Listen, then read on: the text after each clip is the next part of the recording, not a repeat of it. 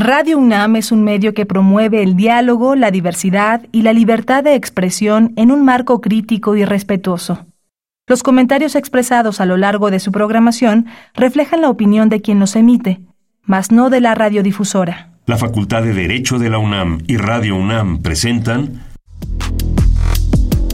Toda sociedad requiere para su funcionamiento regirse por valores, principios, normas e instituciones.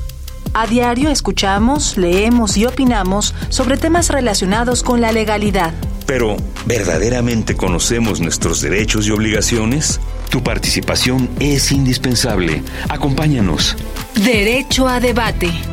En la cultura de la legalidad participamos todos. Conduce Diego Guerrero. Hola, ¿qué tal? Muy buenas tardes. Bienvenidas, bienvenidos a Derecho a Debate. En la cultura de la legalidad participamos todas y todos. Mi nombre es Diego Guerrero y como cada martes les agradecemos que nos sintonicen por el 96.1 FM. Estás en Radio UNAM y bueno, quienes nos están sintonizando, esto es Derecho a Debate. Y bueno, el día de hoy me acompaña quienes son la propia naturaleza, la esencia de la universidad, las voces críticas, las voces este, sinceras, las voces que que nos permiten incluso en este crecimiento tanto académicos, eh, a los trabajadores y desde luego quienes también forman parte de la universidad y que son una parte sustancial. Sus alumnos, Eric Herrera, bienvenido a Derecho a Debate. Hola, ¿qué tal Diego? Buenas tardes. Oye, muchas gracias por la invitación, es un honor el estar aquí. Eric, al contrario, bueno, antes de presentar a nuestros invitados, me gustaría que nos platicara sobre el tema que vamos a platicar el día de hoy, participación ciudadana. ¿Qué sabes sobre este tema, Eric?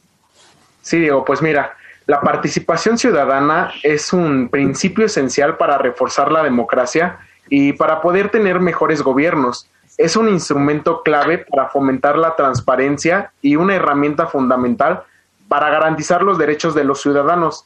Como sabemos, pues México es un país democrático. Por tanto, como ciudadanos debemos estar participando en asuntos que evidentemente nos deben de importar porque nos involucran.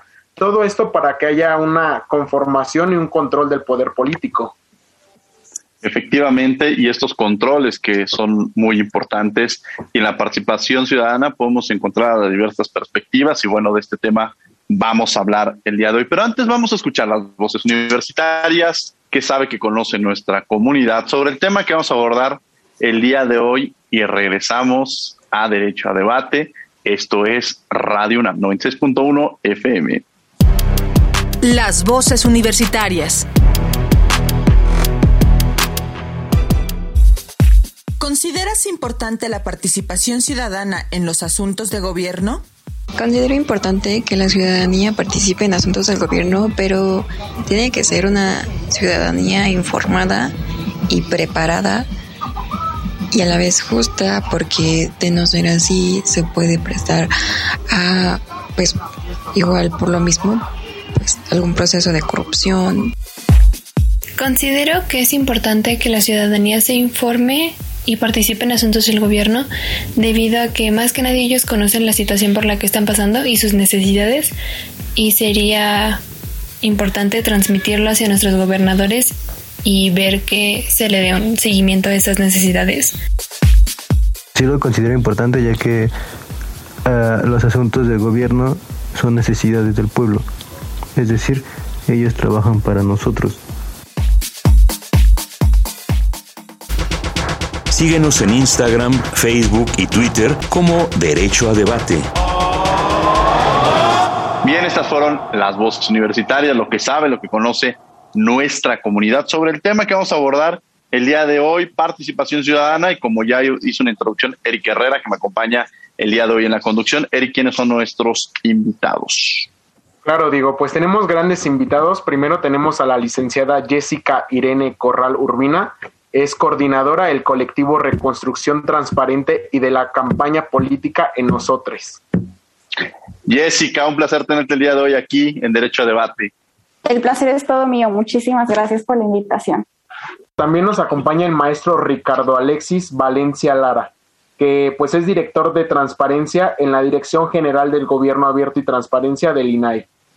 Oh, siempre es un placer, querido Diego, la que siempre, siempre disfruto eh, platicar contigo y máxime cuando se abren estos espacios para compartir un poquito, ¿no? Sin lugar a dudas. Y bueno, a mí me gustaría iniciar, Jessica, esta figura de reconstrucción transparente y de la campaña política de nosotros. ¿Qué es esto de nosotros y qué es esta campaña política?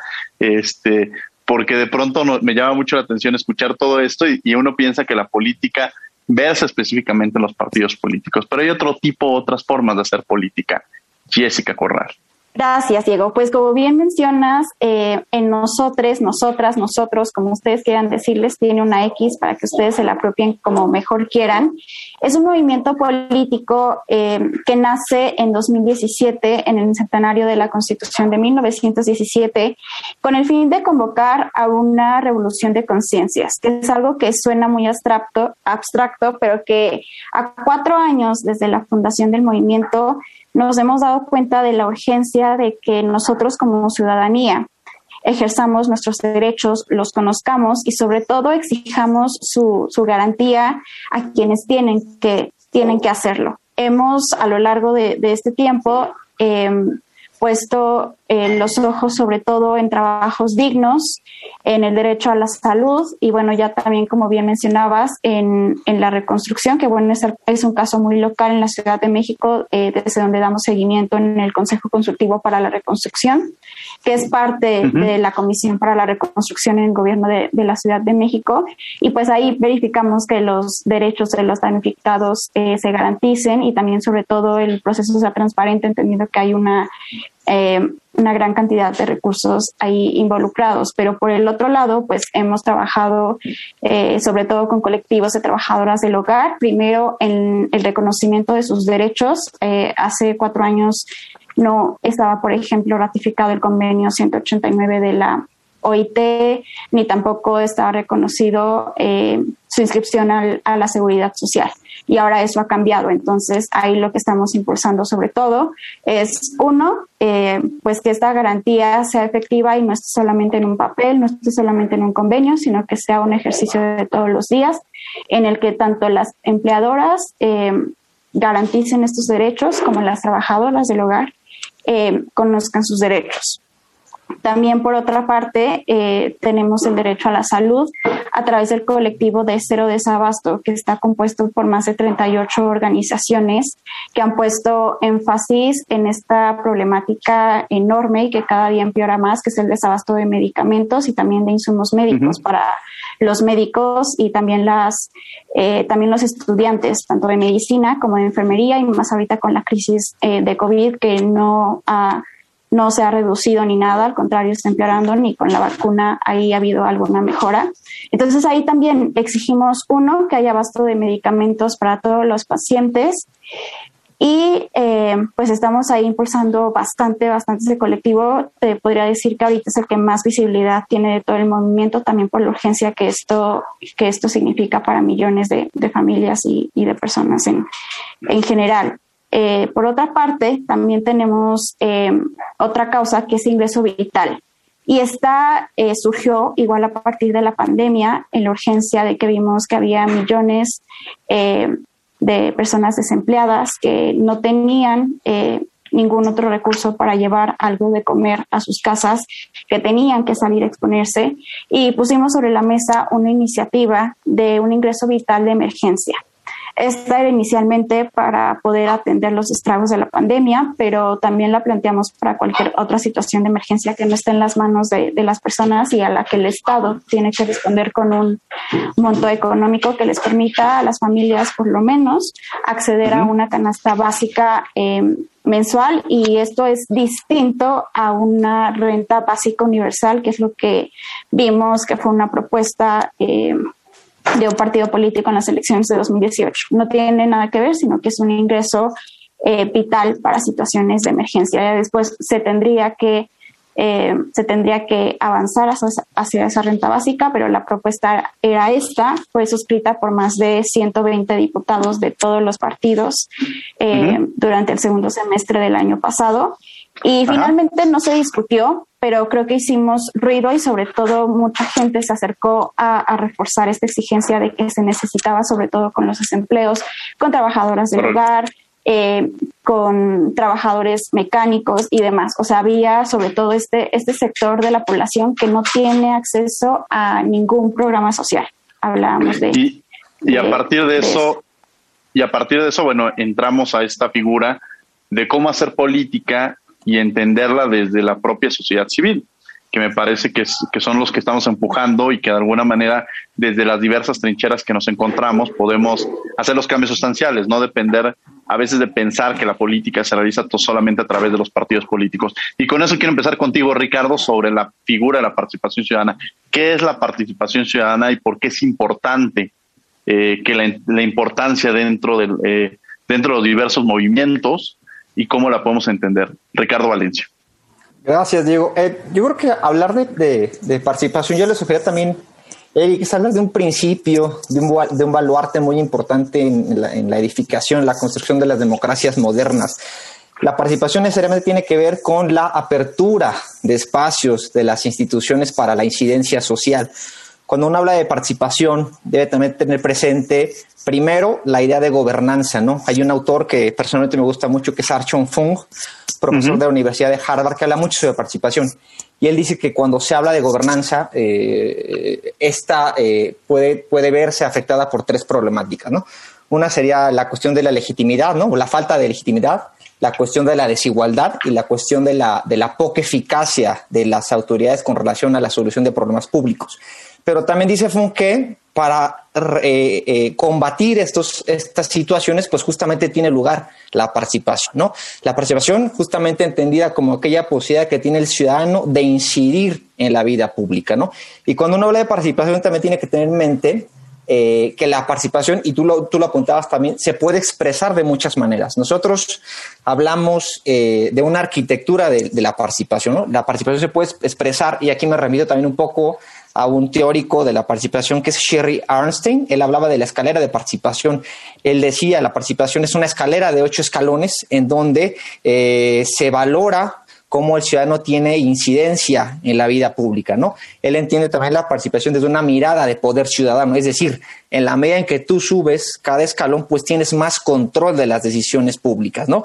Y es en ese sentido que hoy en día la participación eh, cobra un, valor muy importante. Creo que estamos en un escenario a nivel global en donde las democracias, los sistemas de gobierno sufren de altos niveles de, representatividad, de legitimidad, ¿no? Por justamente por unas actuaciones cuestionadas por crisis económicas, políticas y sociales, y es justamente donde la participación eh, nos brinda la posibilidad de transformar los esquemas de gobernanza. Entendiendo gobernanza, si me permites también parafraseando un poquito a Luis Aguilar, con eh, aquella concatenación de relaciones de poder que tiene que ver con la toma de decisiones de lo público. Hoy estamos, creo yo, en una etapa en donde estamos transitando de lo que era la democracia representativa hacia la democracia participativa, en donde justamente el ciudadano tiene más control o aspira a tener mucho más control del poder, de la vigilancia de sus autoridades y de, una mayor incidencia en la vida pública. Creo que el caso de nosotros es un ejemplo clarísimo de cómo la sociedad civil ha buscado espacios de interlocución y más que eso, espacios de incidencia justamente para resolver problemas públicos, pero ya no solamente desde la mirada del funcionario público, ¿no? Y aquí cerraría esta intervención diciendo que creo que también es un momento en donde eh, hay que dejar de hacer política pública desde el escritorio Hoy ya no podemos concebir la construcción, la hechura de política pública sin el ciudadano. La política pública tiene que construirse necesariamente de la mano ¿no? del ciudadano, porque justamente es lo que nos va a permitir atender problemas públicos eh, de manera innovadora, de manera creativa y algo bien importante, aprovechando el conocimiento de todas y de todos. Esta parte que, que menciona Ricardo es muy interesante, hablar sobre estas figuras que ya nos mencionas, la gobernanza, esta, esta romper con esta clásica de volverte, el ciudadano deja de volverse un simple pasivo a volverse con una acción mucho más pasiva, mucho más activa, perdón, y romper con esta figura de esta democracia eh, representativa en la cual uno votaba cada tres o cada seis años y decía uno, bueno, pues ya me equivoqué o sí tomé la mejor decisión, pero pero justo entender esta democracia en su sentido mucho más amplio, en esta democracia participativa. Y a mí me gusta mucho cuando hablamos de democracia mencionar lo que nos dice el propio artículo tercero constitucional, que nos habla que va más, va más allá de un sistema político, ¿no? La democracia es una forma de vida de mejoramiento político, económico, social, cultural, como lo queramos ver, y eso es la democracia. La democracia es la activación constante. Eric Herrera, que me acompaña el día de, de hoy en la conducción, para, para hacerle alguna pregunta a Jessica Corral. Claro. Bueno, Jessica eh, Corral, eh, me gustaría saber cuál es la importancia de, de la participación ciudadana en la toma de las decisiones que pues obviamente van a influir en nuestro país es fundamental. Como ya bien mencionaba Diego, más allá de la democracia de, de, ser una forma de gobierno, creo que es un es una forma de vida y es algo que en lo que todas y todos nos tenemos que involucrar.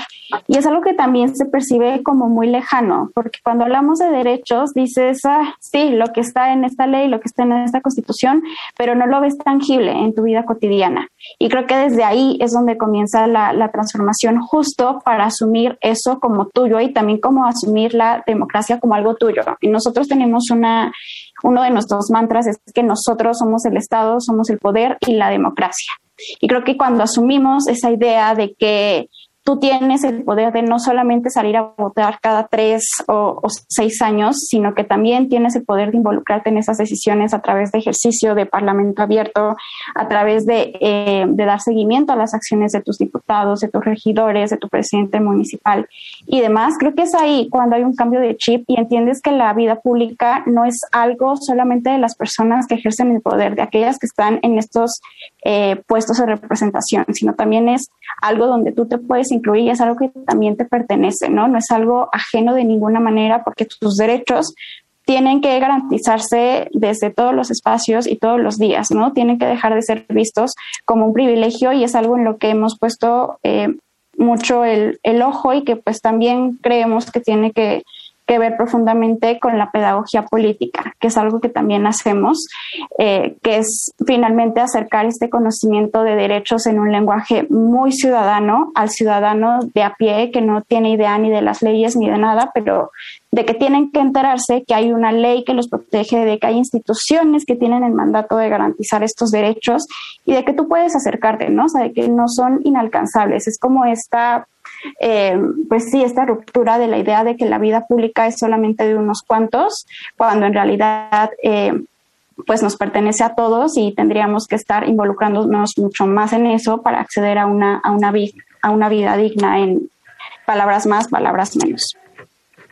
Jessica, muy interesante esta parte que mencionas porque eh, nos orilla imaginar la importancia que tiene esta, esta participación ciudadana y acercar este lenguaje. Uno de los objetivos, yo creo que tanto cuando surge derecho a debate como eh, eh, cultura del derecho, es acercar de forma mucho más accesible este vocabulario que a veces estamos utilizando y cuando estamos hablando entre los médicos hablan y solamente ellos entienden. Es un idioma distinto y de pronto los abogados empezamos a hablar y pareciera que es un idioma completamente distinto. Y llegamos a las reuniones y se hace la bolita de abogados y entre ellos mismos se hace, se cierra el círculo sin que entendamos la importancia del derecho, la importancia de las leyes y que conozcamos la misma. E incluso al final de este del programa tenemos este una sección que se llama descubriendo tus derechos que es precisamente eso surge como es de ser más accesibles nuestros derechos y que conozcamos los mismos. Y creo que le das principalmente una de las visiones, uno de los objetivos que tiene Derecho a Debate.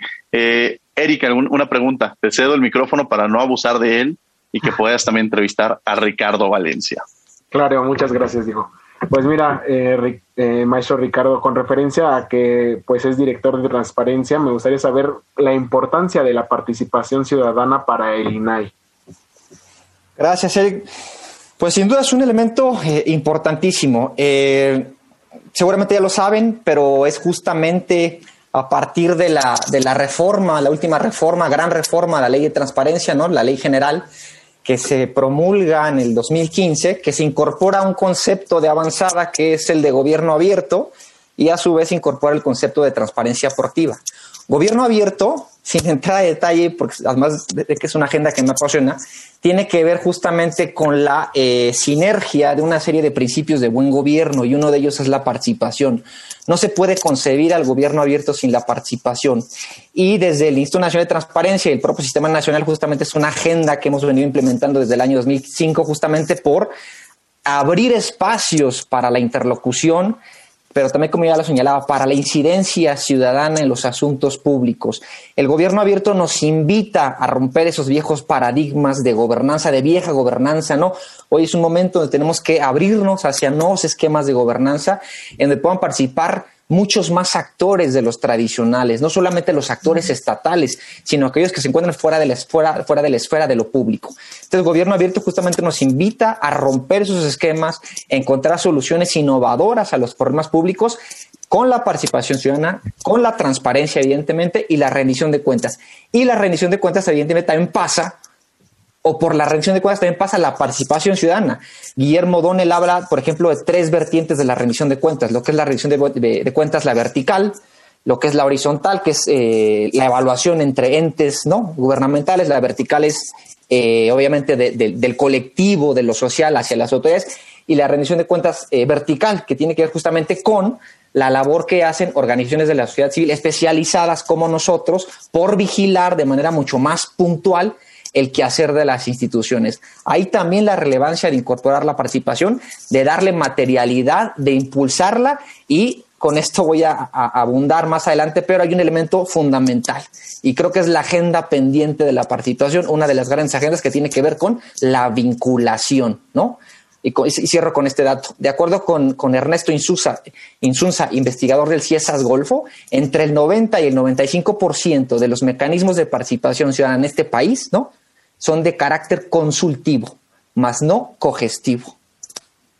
Qué dato tan interesante este que nos, que nos da Ricardo y justo me lleva a plantear otra, otro cuestionamiento que va dirigido a Jessica.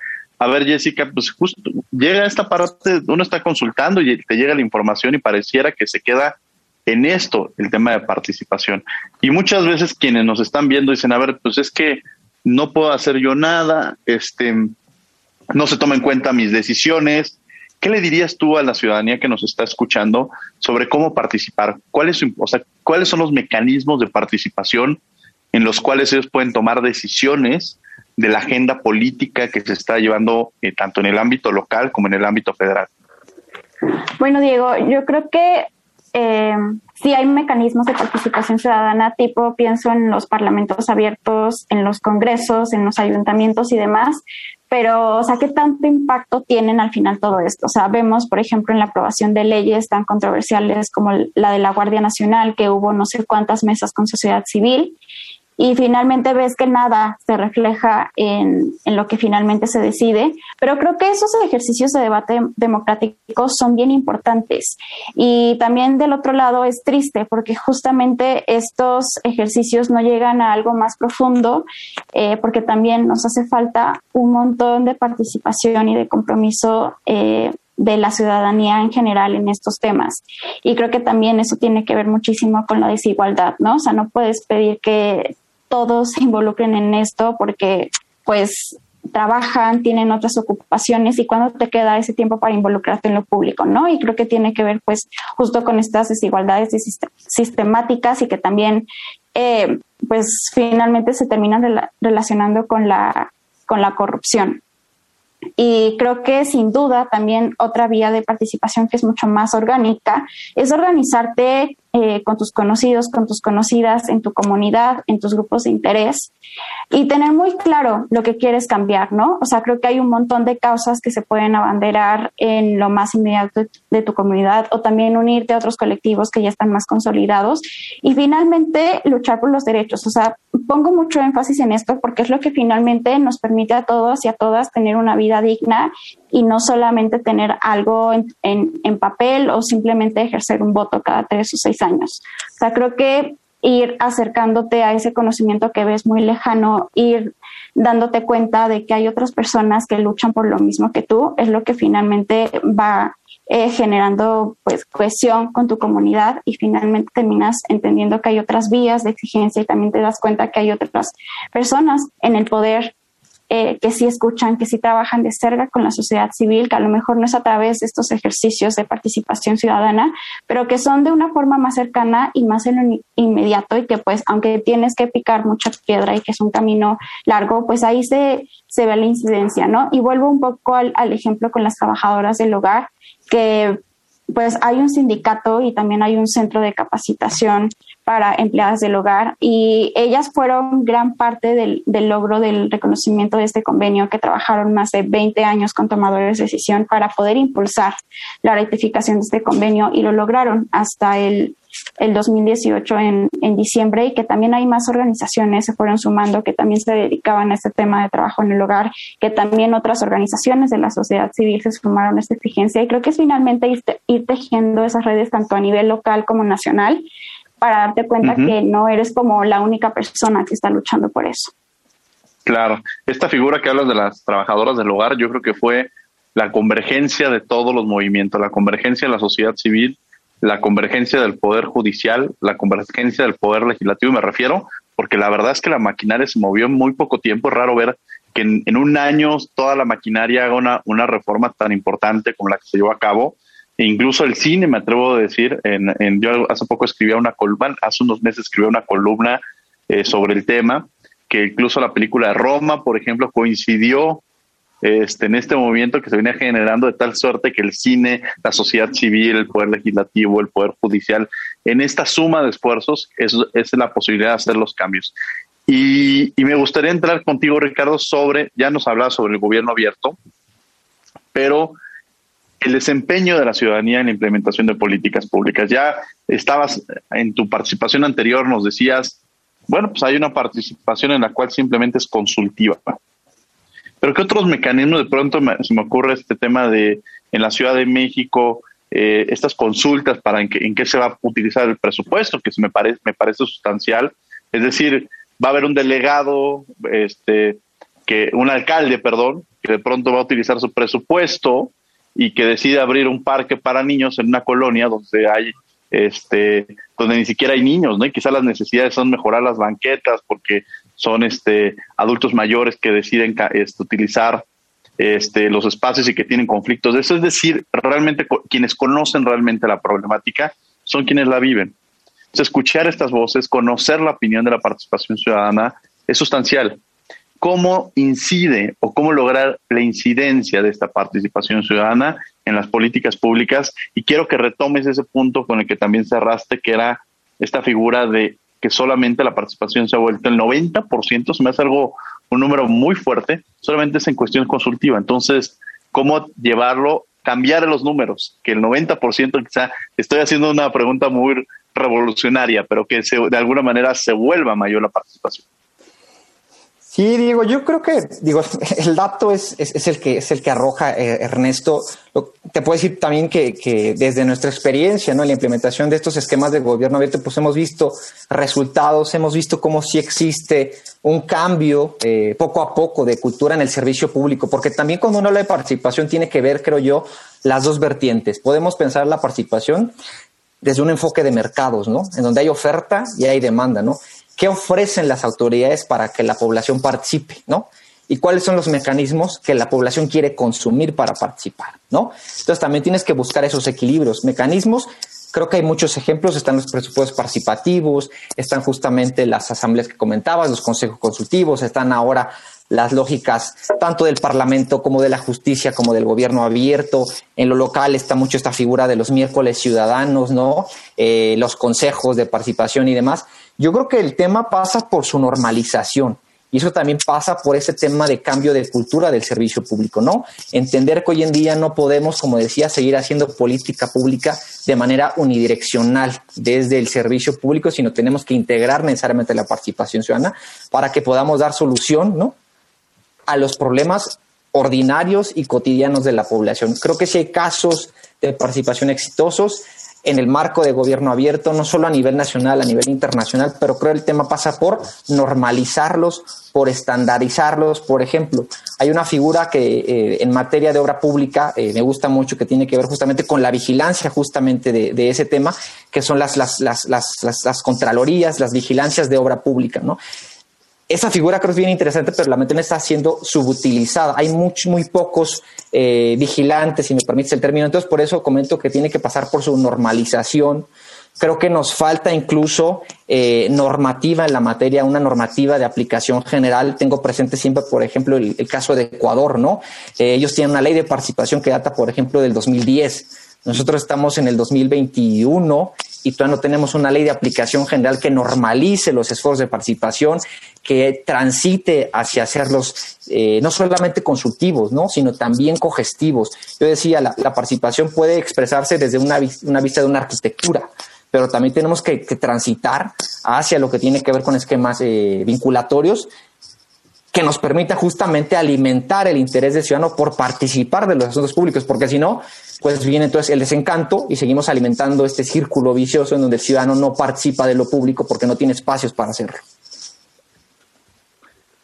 Ricardo Valencia acaba de eh, nos acaba de hacer estos comentarios y le cedo el micrófono a Erika Herrera para continuar la entrevista.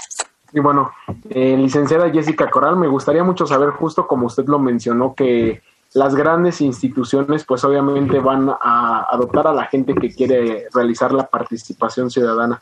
Sin embargo, pues quisiera saber cuáles son los principales retos que estos van a enfrentar al tratar de, ir a una institución, claro. Pues creo que hay retos tanto para la ciudadanía como también adentro de estos eh, lugares de decisión, porque actualmente vivimos en un panorama bastante violento de muchísima polarización política, tanto al interior como al exterior. Y creo que ahí es un, es un tema que también tiene que ver con la cultura de paz y también con la construcción de propuestas más allá de los ataques entre, entre políticos de un partido y de otro partido. Eh, creo que sí hace falta ahí que haya una eh, sinergia que finalmente ponga al centro los derechos y el bienestar de la población más allá de los intereses eh, partidistas.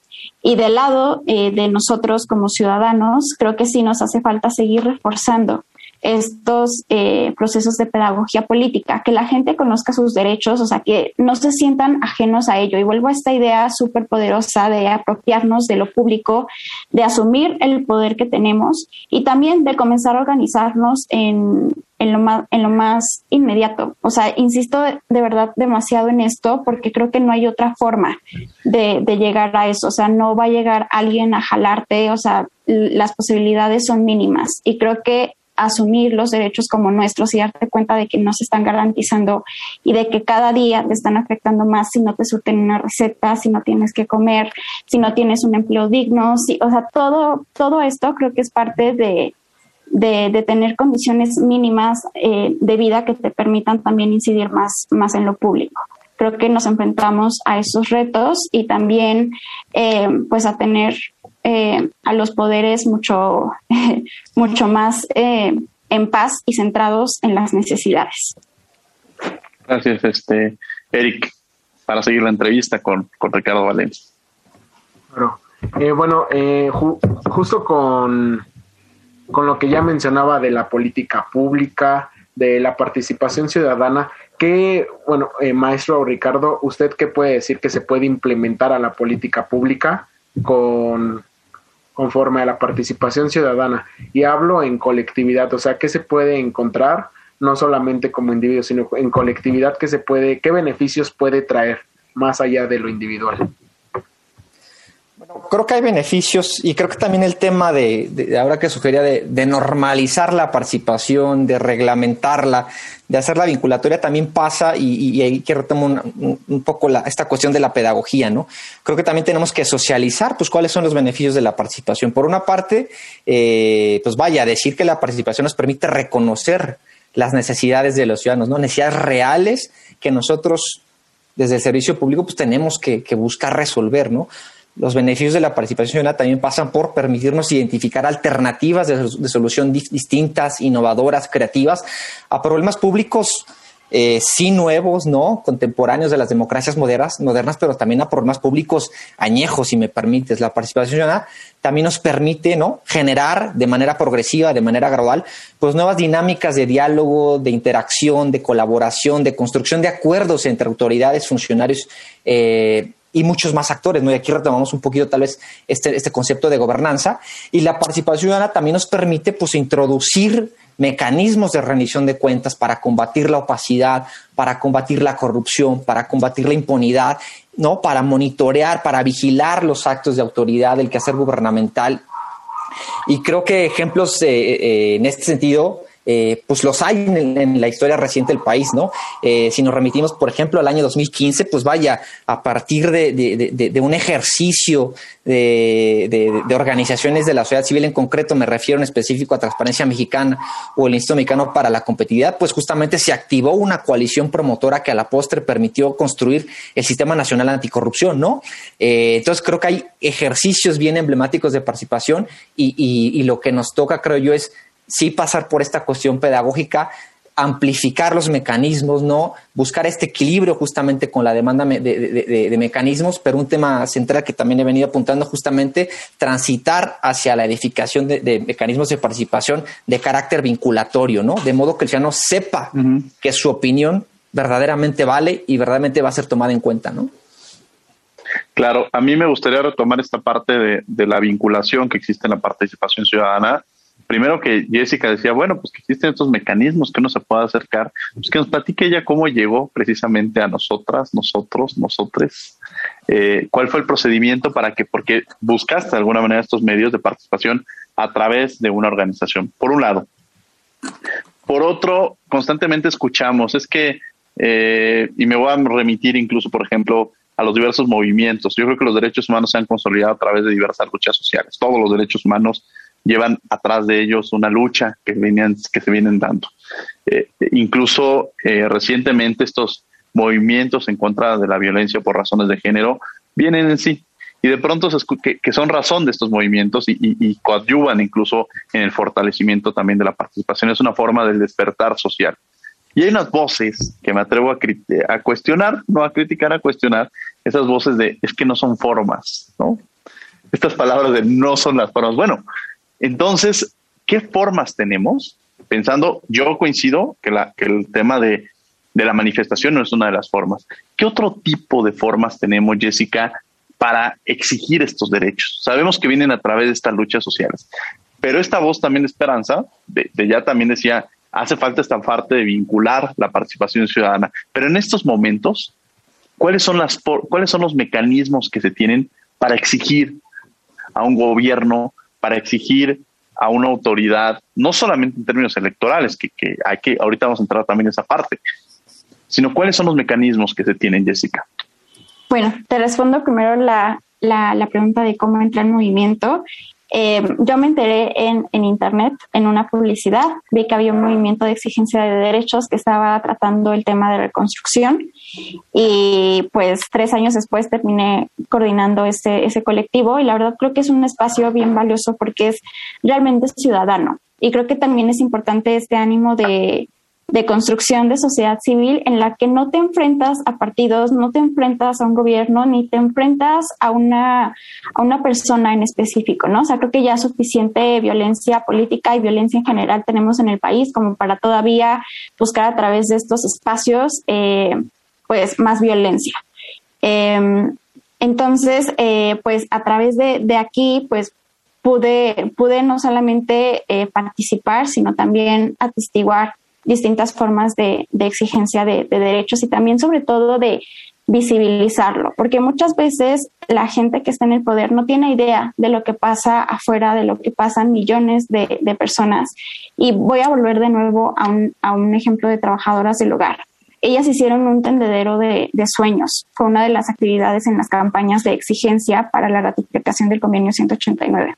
Lo que ellas hicieron fue escribir los sueños que tenían y que no podían realizar por las condiciones precarias de su trabajo. Creo que visibilizar que eh, son personas como cualquier otra que tienen un empleo, que merecen un contrato, que merecen vacaciones, que merecen seguridad social y y demás, eh, es, es, algo bien poderoso y que también incita a la sociedad que se entera de esto, de, ah, ok, está pasando esto. Ah, ok, yo conozco a, a una empleadora, voy a preguntar si tiene seguridad social, si le da aguinaldo, si... Es como hacer todo este proceso de concientización de, de la sociedad y es solamente una de las formas. A través de nuestros programas de pedagogía política tenemos dos vertientes. Una es la, la, teórica, donde hablamos de economía, hablamos de derechos, hablamos de leyes, instituciones, y la otra es la práctica. Donde hablamos más de estrategias, de tácticas, tanto por la vía formal como por la vía informal. ¿no? La vía informal se compone desde una marcha, una manifestación, de un plantón afuera de, una, de una institución y pues esta vía que finalmente termina causando como más, más escándalo mediático, es más de comunicación. Y la segunda, que es más formal, pues es sentarte con los tomadores de decisiones para establecer, establecer este diálogo y finalmente decirles, ¿sabes qué? Proponemos todo esto y sentarte con todas las fuerzas eh, políticas, o sea, con todos los partidos, para poner esto sobre la mesa, ¿no? Finalmente se trata de llegar a un consenso y también de hacer eh, uso de estos ejercicios democráticos y también de asumirte tú como parte del poder, de que tú puedes exigir eh, cuentas y de que tú también puedes poner esas propuestas sobre la mesa y que ellos eh, sí tendrían que escucharte o al menos recibirte para escuchar lo que, lo que tienes que decir y también, pues, en ese camino sumar a, a más personas. Creo que eso es lo que nos ha hecho crecer en estos cuatro años y lo que ha, hecho también reforzar esta idea de que la exigencia de derechos desde muchas vías es, es poderosa y se puede llevar algo tan, tan local, o sea, por ejemplo, el ingreso vital que se promueve como ya eh, como un cambio constitucional en, en Michoacán, a algo bien distinto como lo que pasó aquí en la Ciudad de México, que nos sentamos con muchísimos diputados de todas las mesas eh, de los partidos y también de muchas comisiones para empujarlo, ¿no? O sea, creo que hay que explorar como todos los caminos y también esto depende mucho eh, de la situación que se vive en cada estado, porque no es lo mismo que vivimos aquí en la Ciudad de México, que está súper centralizado, a la forma de negociación o de cabildeo que puedes tener en Tijuana o incluso en Chiapas, ¿no?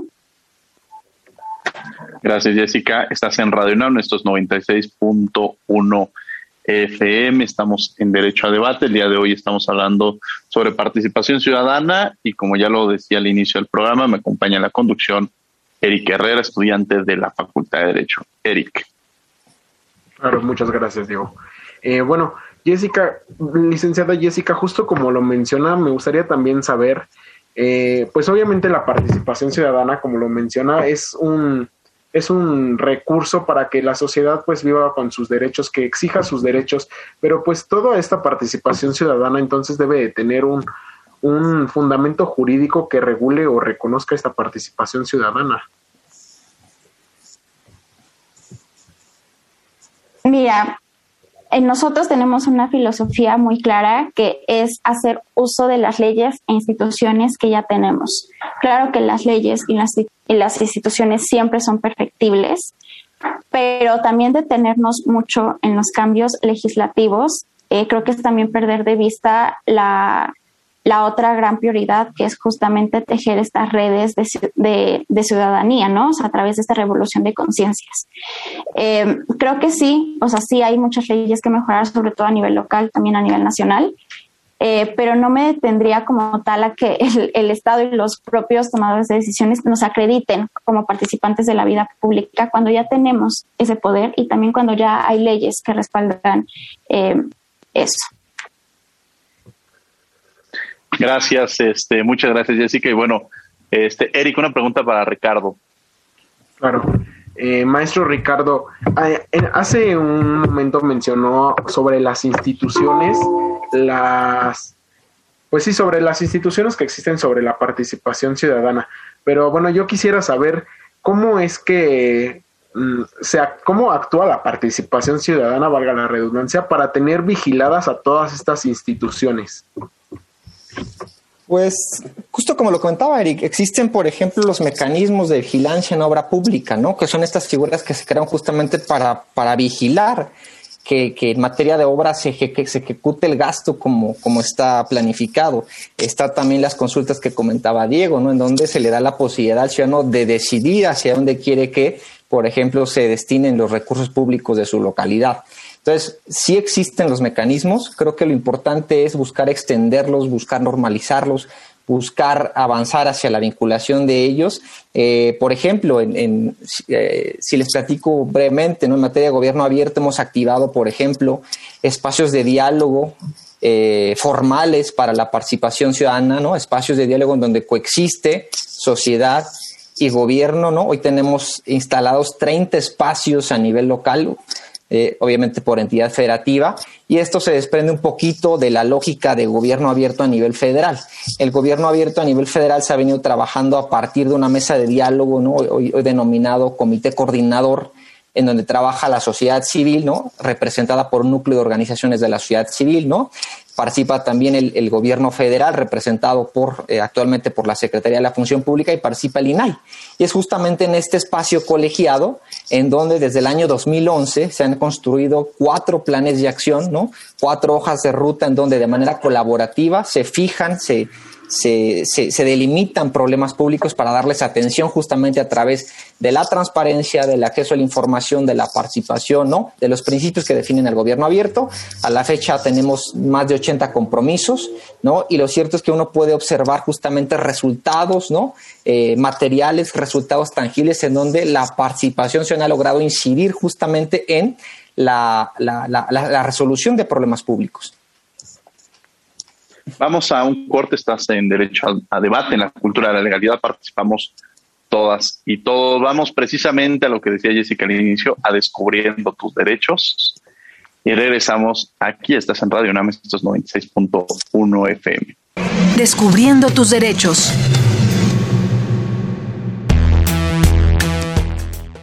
Promover el derecho a la educación para menores de edad con trastorno por déficit de atención con hiperactividad.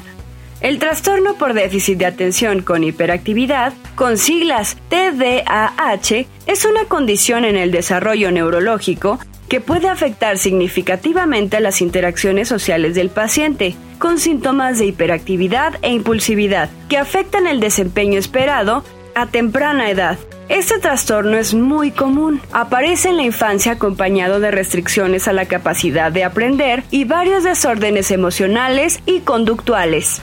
En la edad adulta, influye en la aparición de ansiedad generalizada o de cuadros depresivos mayores. Por ello, las y los profesores, autoridades escolares y administrativas deben tomar medidas de protección reforzada para evitar la discriminación y promover su derecho a la educación, sin que ello implique que los menores con esa condición sean inmunes a las sanciones, pues es una condición que afecta la conducta, mas no la limita. La salud mental es fundamental. Informémonos en empaticemos y hagamos entornos incluyentes para todas y todos.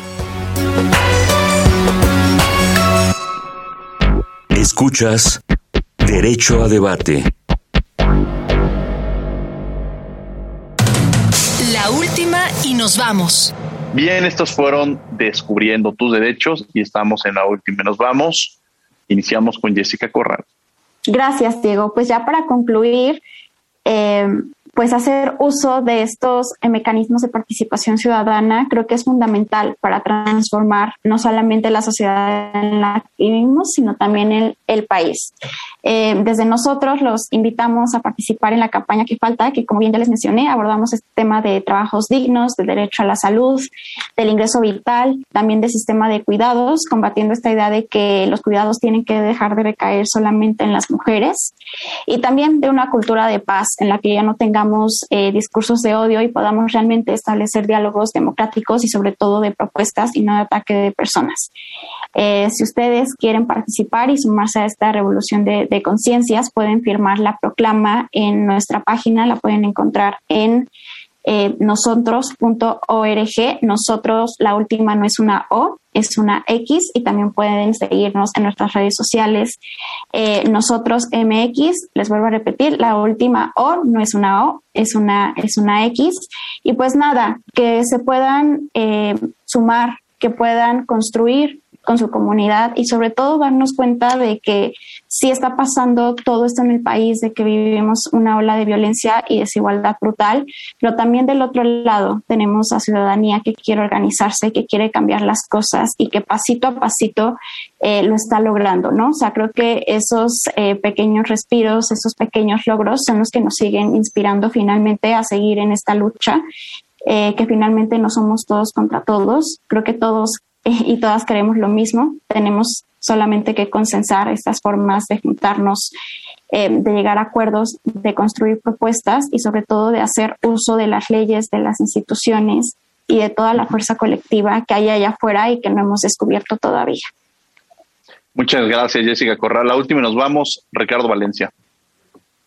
Claro, Diego. Eh, pues muy similar. O sea, yo creo que, como comentaba, estamos en un tránsito ¿no? de una democracia representativa hacia una democracia mucho más participativa. Creo que hoy el ciudadano es un ciudadano mucho más crítico, mucho más participativo. Creo que se ha reafirmado justamente eh, a través de varias experiencias ¿no? exitosas donde la participación ha logrado incidencia ¿no? importante. Ya comentaba el ejemplo del, sistema nacional, ¿no? Ya se comentaba el, tema de, nosotros, ¿no? La, labor de ese tipo de, colectivos que, han, dicho sea de paso, han logrado romper estos viejos esquemas tradicionales, ¿no? De, gobernanza, comentamos.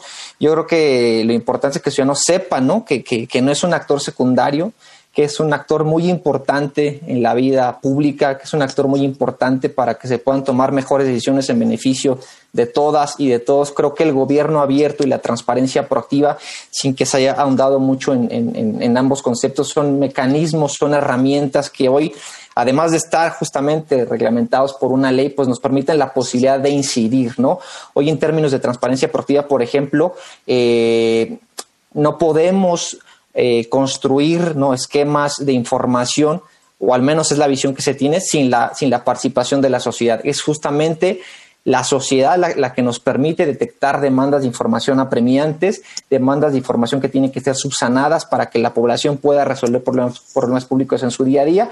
Y el gobierno abierto, como lo comenté de, manera somera, pues justamente nos permite la posibilidad de transformar nuestros entornos, ¿no? A nivel local, como les comentaba, tenemos 30, 30 casos, ¿no? En 30 entidades federativas, de 30 colectivos que han transformado poco a poco algunos problemas de su vida cotidiana. Entonces, la invitación sería que en aquellos casos pues se sumen ¿no? a sus organismos garantes locales de la transparencia, que se acerquen a ellos. Creo que estamos también en, una, en un cambio de cultura, ¿no? en un cambio que por una parte decíamos pasa también por la, por la pedagogía, por encontrar este, este, equilibrio entre los mecanismos de participación que existen, pero creo que a nivel local hay, hay prácticas exitosas, a nivel federal también. Entonces, pues que el ciudadano se sienta parte ¿no? de, de, la, de la vida de lo público eh, y que vea también en sus autoridades, pues, agentes de cambio que muchas veces están y estamos dispuestos a transformar eh, justamente eh, pues estos viejos esquemas ¿no? de, gobernanza, de interacción para incluirlos y para transformar juntos el entorno de todas y de todos. Muchas gracias, Ricardo Valencia. ¿Algo con lo que quiera cerrar, Eric Herrera? Gracias, Diego. Pues justo como lo menciona la licenciada Jessica Corral y el maestro Ricardo Valencia, eh, se debe de aumentar la participación ciudadana en general, porque cuando hay un cambio en la sociedad a través de la participación ciudadana, las mejoras que se van a buscar siempre van a resultar más eficientes en el tiempo. Y bueno, todo esto a que va a existir una buena relación entre el gobernado y el gobernador. Por lo tanto, pues las decisiones van a ser más aceptadas y se van a ajustar más a las necesidades de las y los destinatarios. Muchas gracias, Eric. Muchas gracias por haber estado con nosotros. Jessica Corral, muchas gracias por haber estado con nosotros el día de hoy aquí en Derecho a Debate. Querido Ricardo, muchas gracias por haber estado con nosotros. Un placer siempre, Diego. Querido Diego. Gracias, gracias. Jessica, ibas a hablar ahí. Muchas gracias, Jessica. Me silencié solita, pero muchísimas gracias. Un placer compartir espacio con ustedes. Gracias, Jessica. Eric, muchas gracias. Y desde luego los invitamos a que todos los martes lean la columna Derecho a Debate que se publica en el periódico Contrarréplica. Y los miércoles nos vemos a las siete y media de la mañana y a las cinco de la tarde en Cultura del Derecho en, el canal 22, el canal cultural de México. Y desde luego, bueno, pues agradecemos a, a la Facultad de Derecho y a Radio UNAM. Coordinación, Yanis Hernández, redacción y voz de las notas, Ana Salazar. Asistencia, Mari Carmen Granados y Elías Hurtado. Controles técnicos y producción, Paco Ángeles. No olviden que nos escuchamos de ley todos los martes. Esto fue Derecho a Debate. Por hoy concluye la discusión, pero no se pierdan el próximo tema en Derecho a Debate. En la cultura de la legalidad participamos todos.